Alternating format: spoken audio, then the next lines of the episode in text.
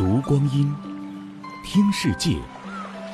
二零一八声音日历，十月三十一日，农历九月二十三。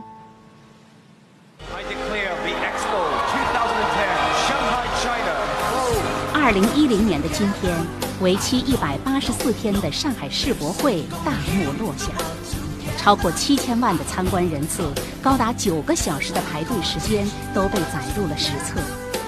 我们至今仍会记得在烈日下沿着蛇形围栏缓慢移动的情景。城市让生活更美好，为此我们不曾停止想象和思考。曾任上海世博局主题演艺部部长的季路德就说。我们不去跟你宣传啊，城市怎么好，不是这样意思。我们只是跟你宣传，就是城市好的话，你要从这方面努力。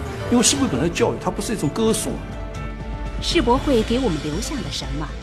除了那些地标性的建筑，每一届世博会都会给我们带来生活方式和观念的重大转变。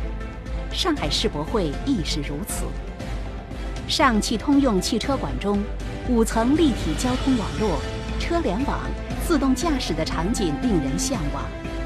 一小一美的卢森堡馆带来不用刷保护漆也能抗腐蚀的耐候钢。园区不少区域的地面采用渗水设计，不仅不会造成积水，还能将雨水收集起来再利用。可以说，上海世博园区5.28平方公里的土地上，有着关于未来的无限可能。二零一八声音日历，关注阿基米德声音日历社区，聆听更多岁月流声。